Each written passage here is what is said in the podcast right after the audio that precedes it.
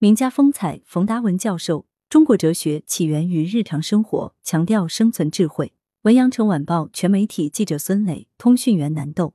图视频：羊城晚报全媒体记者邓博、汤明明、贺全胜。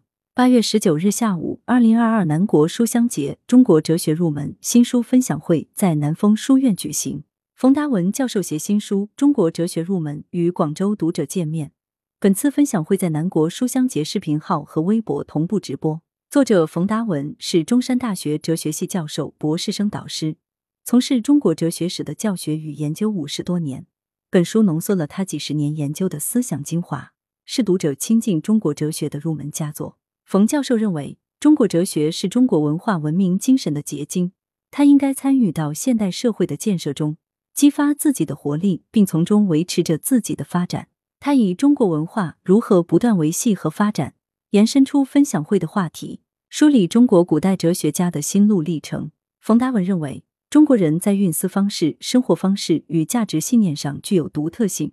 这种独特性是由中国古典诸家的哲学理念共同营造的，就体现在中国古典哲学发展的辉煌历程中。人们习惯说，哲学是时代精神的反应。冯达文介绍，创作这本书时，一直将中国哲学发展的历程和社会历史变迁紧密结合，既有学术研究。又是一面了解时代变迁与相应思想变化的窗口。西周时期，以礼乐射御书数的六艺培育贵族精神，这是一种教养教育、性情教育，属于价值范畴。其中关于历史经验的传授与记忆传播，又属于理性范畴。这种在价值信仰与理性认知之间保持平衡与张力的运思方式，开启了中国哲学发展的基本路向。哲学首先要帮人面对日常生活。冯达文表示，中国古代的哲学家们相信父母与子女不可分离的关系，日常艰辛的劳作、平庸的生计筹措和必不可少的与社会他人的频密交往，这种真实的生活本身就具有普遍永恒的意义。所谓道不远人，不管是孔孟还是老庄，都是强调生存智慧的。哲学首先要帮人好好面对自己的日常生活，就像孔子提倡人，但他不把人当做一个概念来解释给你听。而是从你的生活来指点，宰于不愿意为父母守三年孝。孔子不跟他讲大道理，只是问他是否心安。随后叹息宰于不仁，颜回将人贯穿于自己的行动与言论当中。孔子称赞他三个月不为人。